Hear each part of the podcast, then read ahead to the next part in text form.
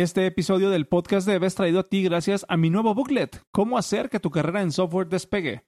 Esta es una colección de mini ensayos que escribí con una intención en particular, ayudarte a desbloquear tu carrera en software. Si eres nuevo en esta industria o ya llevas rato en esta industria y no sabes cómo hacer para dejar de sentirte estancado o estancada, bueno, pues aquí tengo una colección de mini ensayos que te pueden ayudar a lograr justamente eso. Utiliza el código, el podcast dev, para recibir 2 dólares de descuento en la compra de tu booklet.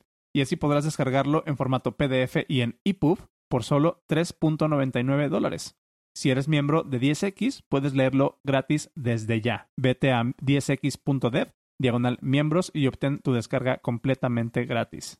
Pero si decides comprarlo, ve a los show notes de este episodio y allí encontrarás el primer enlace que te llevará a la página de compra donde ya estará aplicado el cupón de descuento el podcast dev y así lo puedes comprar por solo 3.99 dólares. Si te gusta lo que hacemos, si te gusta este proyecto, por favor considera comprarlo. Es de gran ayuda para mantener las luces prendidas en el podcast dev.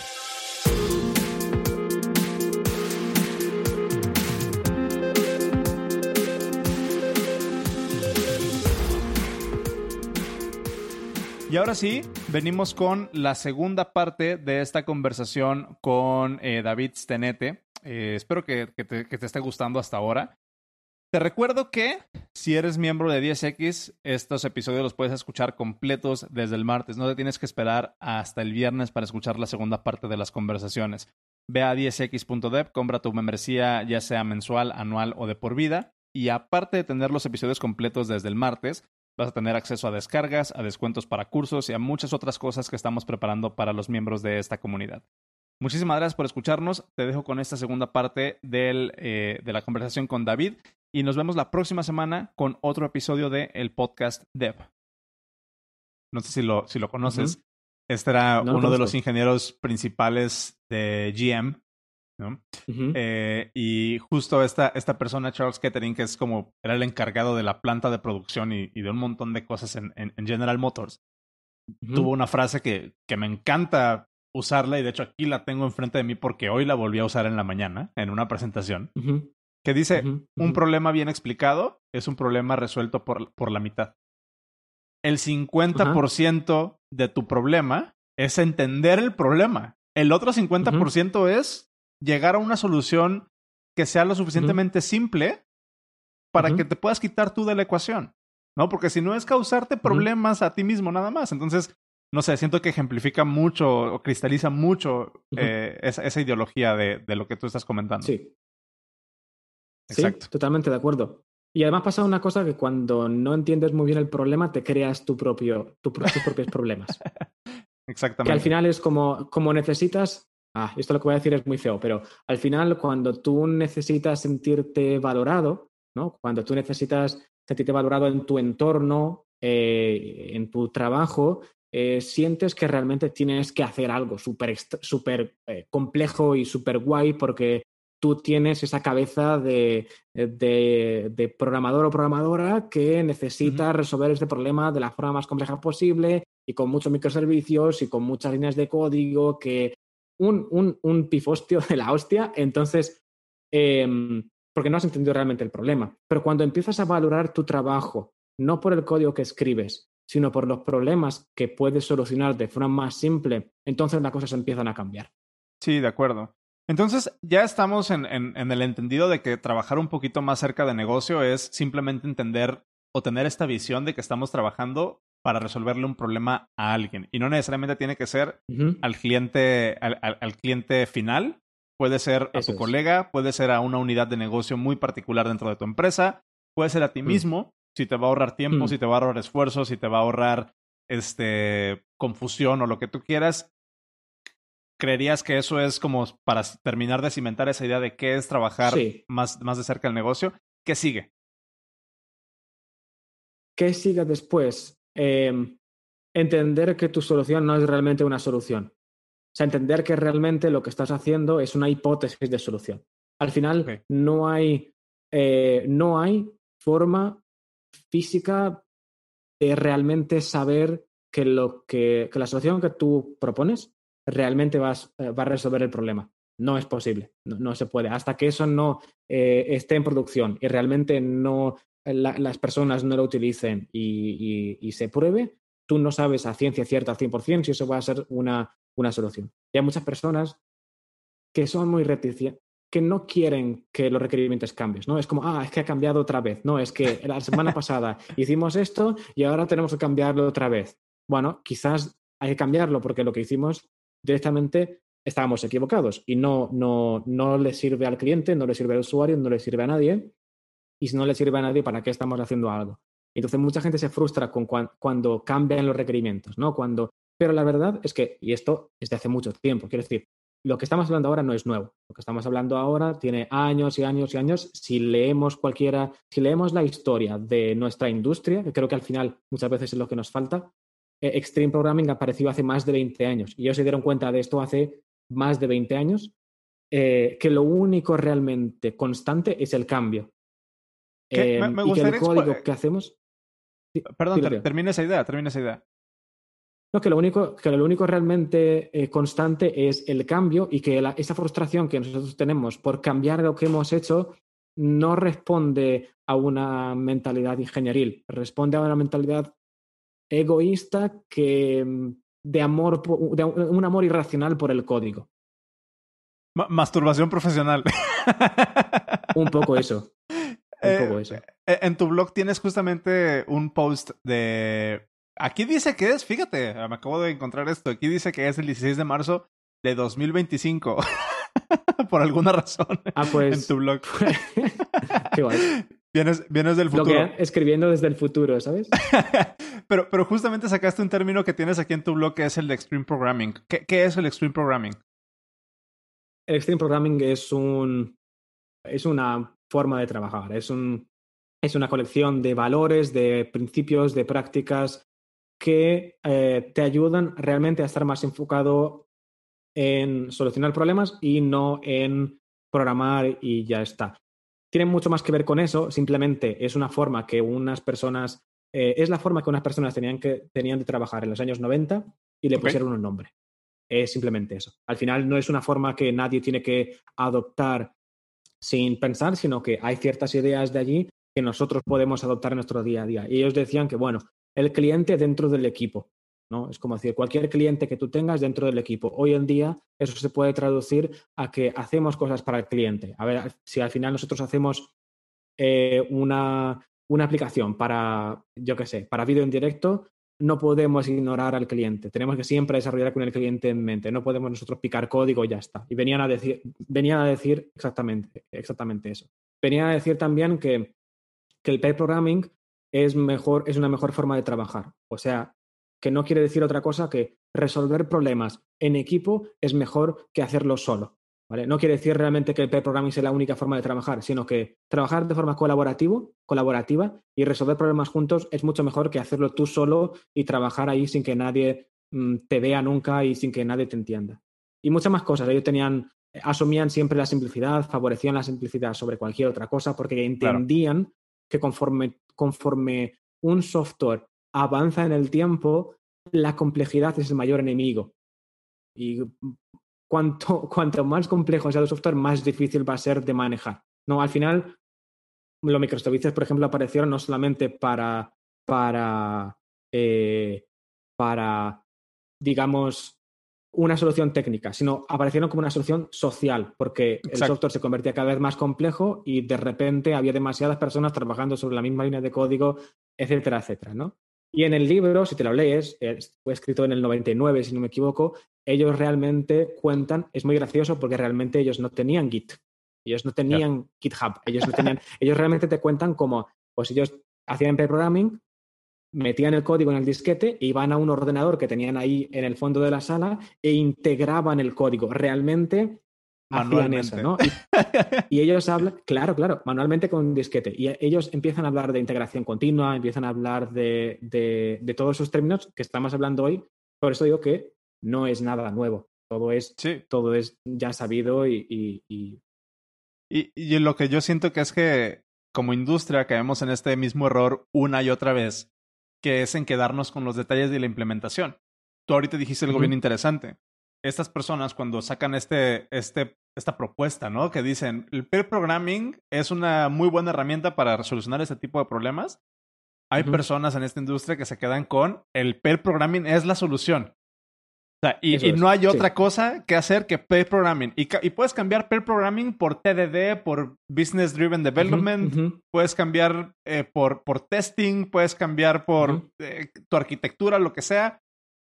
Y siento que, que, somos muy propensos a caer como en ese detalle de implementación de tal persona dijo que pair programming es la solución y todo lo que no sea pair programming cae fuera de mi, cae fuera de mi, de mi responsabilidad o cae fuera de mi panorama, ¿no? Cuando en realidad la, la, frase que las personas que escuchan este podcast de manera regular sabrán que la uso muchas veces es, dude, dale dos pasos para atrás. No te quedes con pair programming, es con la solución que está, o con el problema que está solucionando pair programming dentro del contexto en el que fue propuesto. Porque ahorita es pair programming, pero a lo mejor mañana es eh, escribir mejor documentación.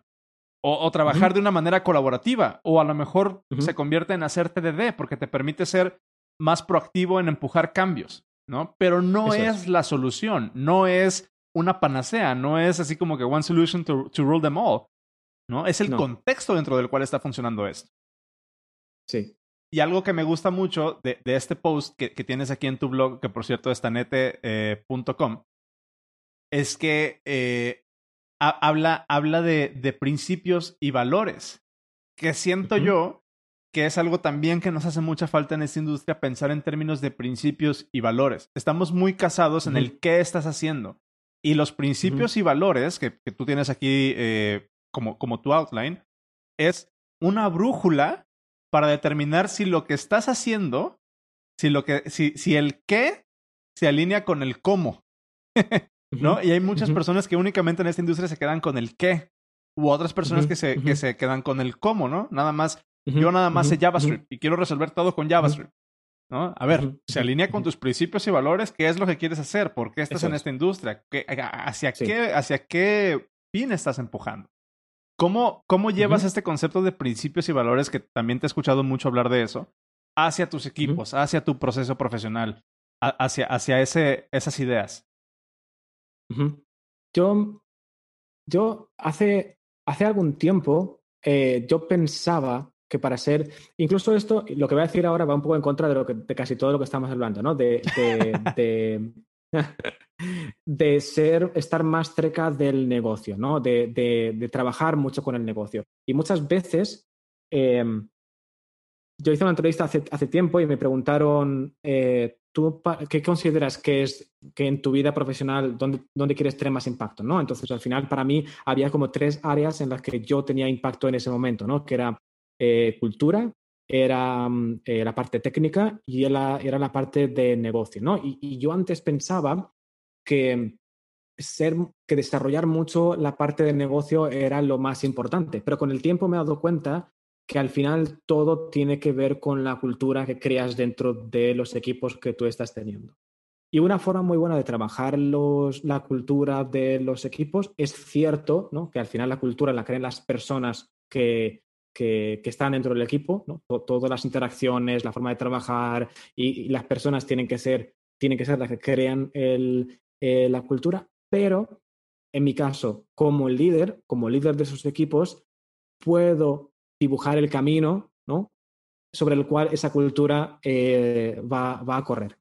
Entonces, eh, principios y valores en algún momento de los equipos, eh, de la vida de un equipo, son necesarios para que los equipos entiendan de cómo hacemos las cosas, qué es lo que se espera de nosotros. Y, y es la base sobre la cual se construye todo lo demás. ¿no? Es como, tenemos los principios, son valores. Un principio puede ser el que, el que trae Stream Programming, del que yo soy bastante fan, que es simplicidad. Asumimos que todo problema tiene una, una solución simple. Entonces, la forma de resolver problemas en el equipo se convierte en eso. Dice, vale, pues valoramos la simplicidad por encima de todo. ¿De acuerdo? ¿De acuerdo? Y a partir de ahí comenzamos a trabajar. Las herramientas que después, que después nosotros utilizamos, bueno, pues sean cual sean. Y ahí eh, una de las cosas, por ejemplo, que hablábamos antes, sobre todo para las personas que empiezan, muchas personas empiezan cuando buscan un trabajo, buscan eh, empresas que trabajen con cierto framework, o con cierto lenguaje, o con cierto... Yo quiero trabajar en esta empresa porque trabajan con React y trabajan con Vue.js y trabajan con Tailwind, que ahora es súper de moda y que hacen estas cosas. Tal. Yo creo que eso es un error. Y yo creo que, creo que es mucho mejor buscar eh, una empresa en la cual trabajar por la cultura que tienen y no tanto por el lenguaje de programación. Yo he visto empresas eh, muy con una cultura de producto increíble que usan PHP y no pasa nada. Quiero decir, al final lo que importa no es tanto la tecnología que usas, sino la cultura que te va a permitir convertirte en la persona que necesitas ser, ¿no? Y en la persona que tú buscas, tú buscas ser. Y siento que, estos conceptos de principios y valores pueden hacer una dupla bien interesante con atándolo al, al, business side de todo esto, con la misión y la visión de lo que estás haciendo. ¿No? Siento que, que hay un componente igual ahí, una diferencia entre, a ver, cuál es la visión y cuál es la misión. Siento que podemos hacer así como, como una, una, una relación ahí interesante justamente entre principios y valores. Los principios y valores te ayudan a ejecutar esa misión y esa visión.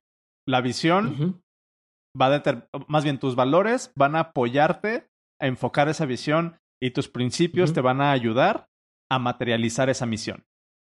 ¿No? Eso es. Podemos hacer una relación uno, uno a uno. O sea, la visión y los valores es hacia dónde vamos, en qué creemos, por qué estamos haciendo esto. Y los principios te ayudan a decir, mi misión es cumplir estas metas, es llegar a estos checkpoints y lo vamos a hacer con estos principios. ¿No? Que por ejemplo, un principio que tienes aquí es asumir, asumir simplicidad. ¿no? no nos vamos a complicar si no es necesario. Otro principio es, eh, damos feedback rápido, ¿no?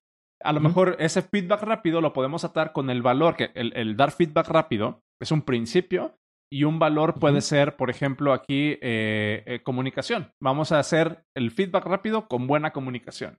Y vamos a ser eh, súper diligentes en cómo hacemos esta comunicación y no vamos a asumir que estamos haciendo un juicio sobre la persona, sino únicamente estamos trabajando, estamos hablando sobre el trabajo, sobre el output y nos vamos a remover nosotros de nuestro trabajo. Eso puede ser otro valor.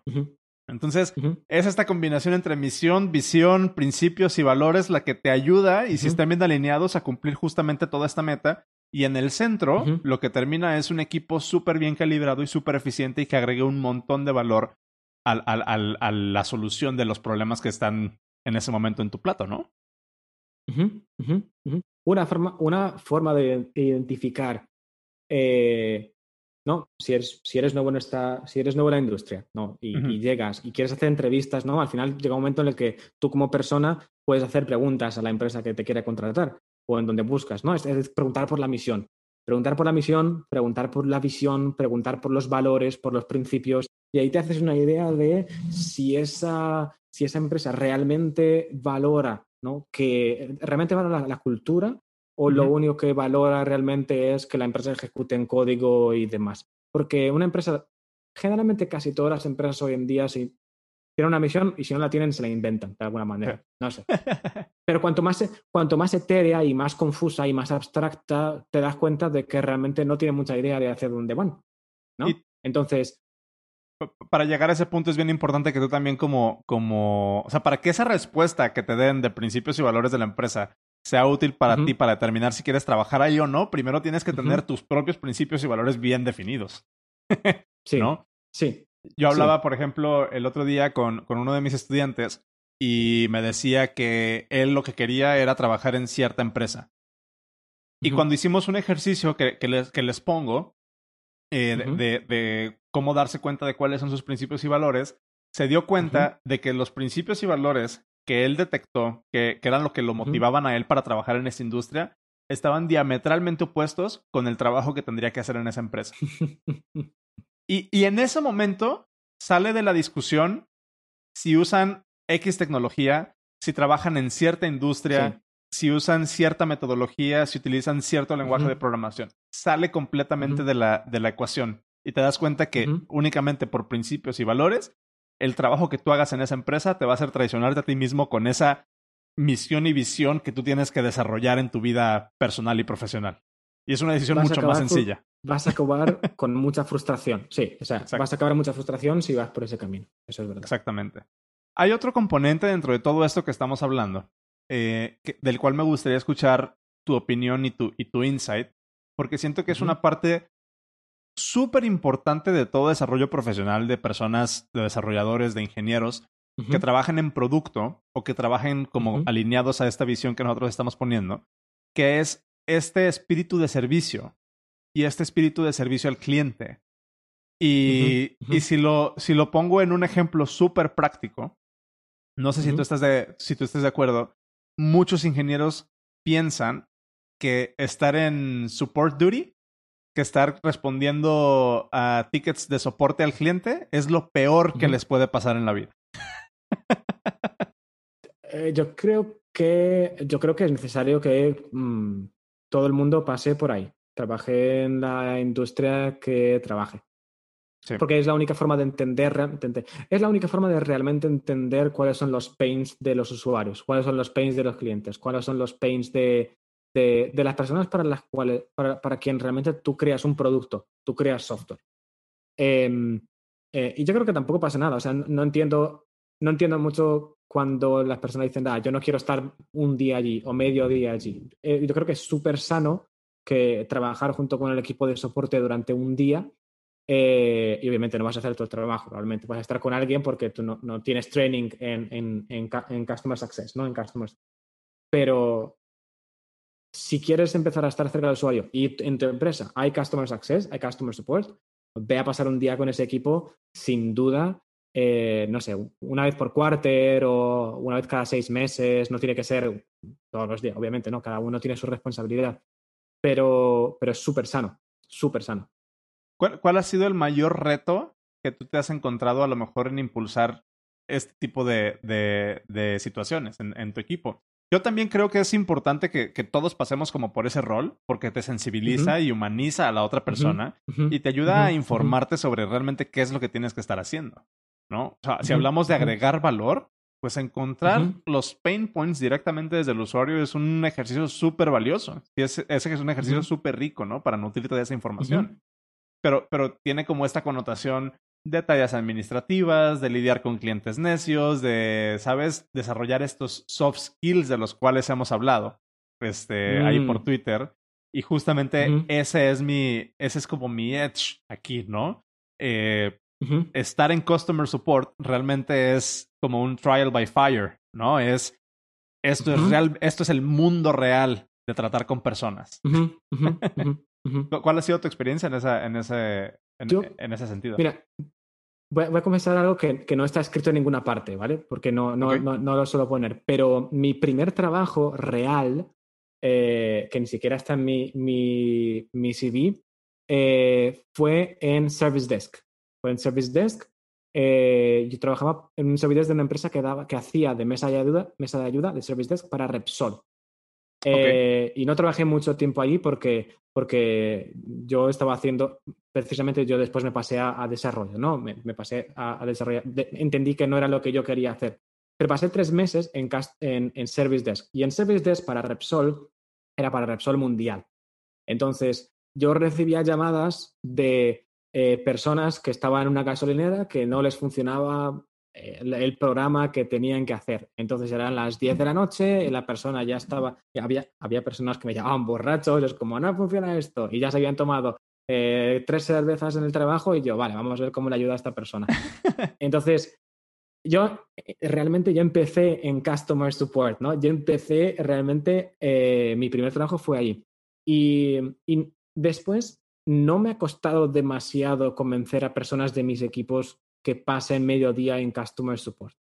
Precisamente porque he tenido suerte y en las empresas en las que he trabajado se ha cuidado bastante la cultura de, de, de, que todo el mundo en la empresa lo que hace aporta valor, ¿no? Y que tú estés en un lado, tú estés en otro, realmente es para aportar valor y para, para, para entender el trabajo de otras personas y de empatizar con otras personas, con otros compañeros que no se dedican a la formación, pero que se dedican a otras áreas y que son igualmente válidas o más que, que, y realmente aportan valor en esto que estamos haciendo aquí. Sí, sí, de acuerdo. E, es, es un ejercicio súper, súper rico. Este, es un ejercicio súper... Eh, te, te ponen en situaciones reales, diría yo, ¿no? Y, y creo que es un... Sí. Una situación a la que te tienes que exponer si como ingeniero realmente lo que te interesa es resolver problemas. Haría esa acotación, porque sí necesitas estar en un mindset muy, muy particular para estar en, Customer Support. Sí, y te da, es una bofetada de realidad también, ¿no? Si tú siempre piensas que lo que tú haces es muy guay, ¿vale? Al final, y eso es, una cosa que quizás tenemos que nosotros mirar hacia adentro en cuanto a una soft skill nuestra, ¿no? Que es el ego que tenemos muchas veces de hacemos algo y es perfecto, pero claro, llega un usuario y nos dice, esto no se puede usar, aquí he tenido cuatro errores, eh, eh, aquí me he quedado bloqueado y al final no he podido pagar el pedido de este e-commerce eh, que tú has desarrollado, es como, ¿cómo que no? No sabes usarlo, es tu problema, ¿no? Es como, no puedes hacer eso y lo que le tienes que dar es una solución y empiezas a entender y empiezas a curtir tu ego. Es como, ah, espérate, que lo que yo hago no está, ni es tan bonito, ni es tan bueno, ni es tan disruptivo y, y tienes, es cuando también empiezas a, cambiar el mindset. Entonces, a tu pregunta de antes, que has dicho, ¿cómo alguien que empieza puede realmente eh, acelerar esta forma de pensar? Customer Support es una buena forma. 100%. de, de, acuerdo. Que era justo el, el, moñito que le quería poner a, esta, a toda esta discusión. Finalmente, eh, te he visto hablar de habilidades en T y te he visto hablar de lo que originó justamente esta plática, que fue el tridente. De eso. Sí. y si quieres, con eso cerramos eh, aquí la, conversación, pero cuéntanos de qué son, a qué te refieres con habilidades T, eh, por qué son importantes pensar en, habilidades en ese sentido, en habilidades T, y terminamos con, el, con el tridente. Vale, habilidades en T, al final, em, todo el mundo tiene una especialidad, ¿no? Por, las, por, las, por el tipo de, de, sociedad en la que vivimos, casi todo el mundo tenemos algún tipo de especialidad. Incluso en programación puede haber especialidad de una especialidad. ¿no? Si yo trabajo en software, pues te puedes dedicar, eh, es como muy bueno en hacer Ruby on Rails con, en backend y yo qué sé, whatever, ¿no? O eres muy bueno en eh, CSS o tienes unas habilidades increíbles en lo que sea. Todo el mundo tiene una habilidad, pero como trabajamos en equipo, no puedes tener solamente esa habilidad.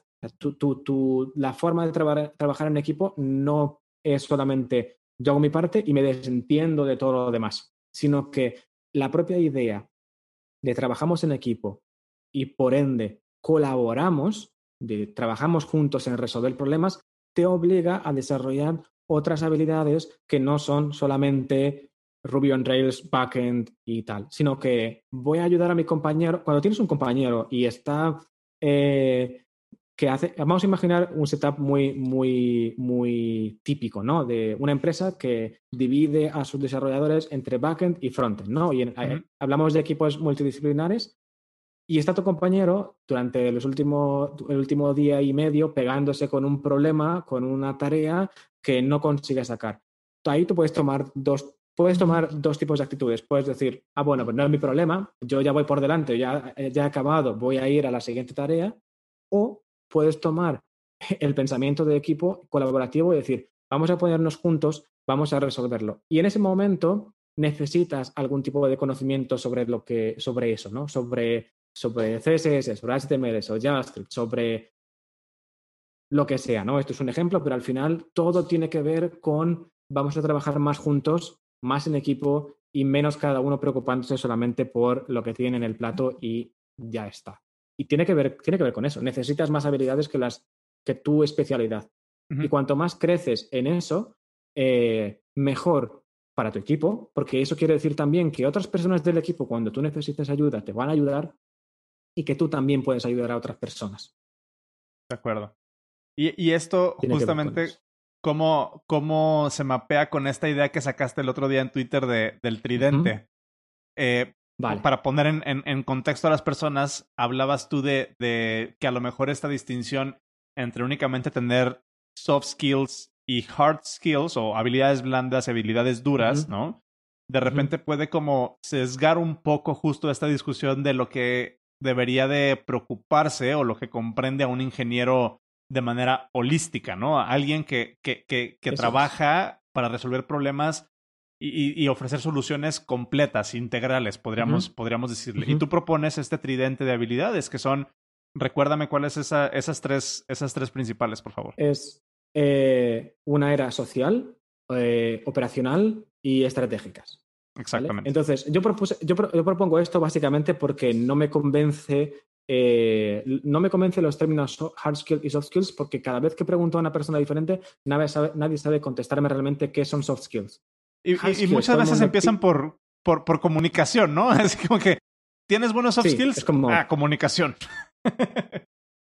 sí, y es como. Mm, eh, ya, es eso lo que, lo, que son soft, lo que son soft skills.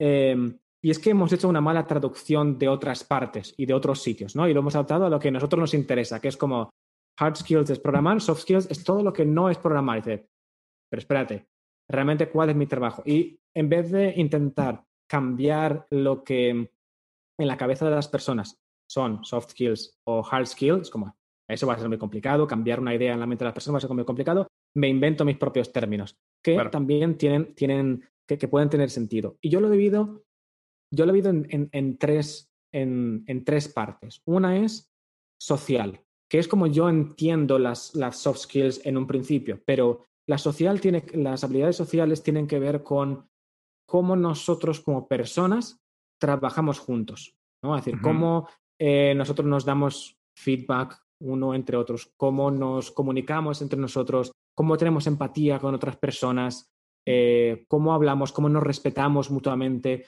en definitiva, cómo construimos confianza para que nosotros podamos trabajar juntos. Y para mí es eso, es como que eso que nos hace personas, que nos hace humanos para poder trabajar juntos, ¿no? Es decir, al final tú no quieres trabajar con una persona imbécil que te insulta y que te en la que no puedes confiar, que te miente, que, nunca dice las cosas como son. Es muy difícil trabajar con una persona así y, y, con una persona que tiene comportamientos tóxicos, ¿no? no, no querrías trabajar con una persona así. Y para mí, las habilidades sociales, sociales, que es como yo originalmente entendía las soft skills, son eso, son de cómo y tiene que ver con trabajar en equipo. Cuando tú trabajas solo no, te, hace falta habilidades sociales.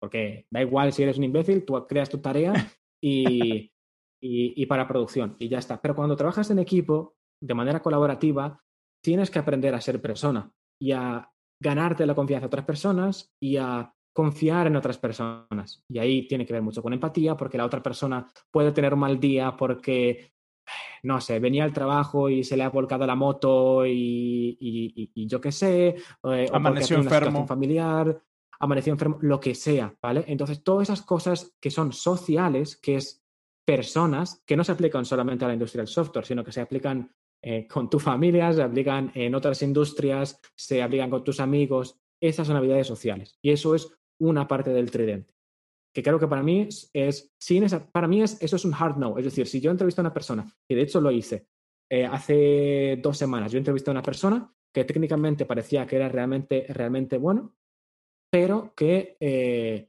que tenía mucha rabia. Y yo le pregunté cuál es, cuál es su motivación. Y me dijo, mira, voy a ser sincero, me dijo la persona, mi motivación es rabia, es que me da rabia que, que, que, que yo venga de una situación familiar tal y mi meta es ser el mejor y, y, eso es como, pues está bien, no quiero trabajar con una persona así. Ya. No, no, no es, no, no, no es aceptable. Es como los hard, es como hard no. Es como si tú eres una persona que no, que en las habilidades sociales no encaja o que tiene comportamientos tóxicos, que veo red flags ahí, fuera. Eh, no se puede trabajar directamente con personas así. Y es muy difícil de mejorar ese tipo de, de habilidades, menos con terapia. Entonces, Ah, eh, viene, viene mucho del contexto social dentro del cual creces y esa es, es lo que yo les digo, esas habilidades o sea, son tan nobles pero tan complejas que no se pueden arreglar con un pull request, ¿no? Y ya es trabajo personal de cada quien. es muy difícil y ya he cometido ese error en el pasado de decir, vamos a trabajar con esta persona, vamos a intentar que esta persona mejore. Es muy difícil, lleva mucho tiempo, te quema a ti, te quema al, resto de personas del equipo y al final acabas destruyendo un equipo que ya funcionaba bien, añadiendo un equipo, una persona. Entonces, como aprendí la lección, nunca más, jamás de los jamás. Exactamente. Y esa es una parte del tridente. La otra parte es eh, las habilidades operacionales. Y digo operacionales para que, para que puedas pueda ser lo suficientemente genérico como para aplicar a diferentes roles dentro de nuestra industria, no solamente programadores, sino product managers, product designers, que es todo aquello que te permite hacer, eh, que te habilita a hacer tu trabajo en, la, en, en, el día a día.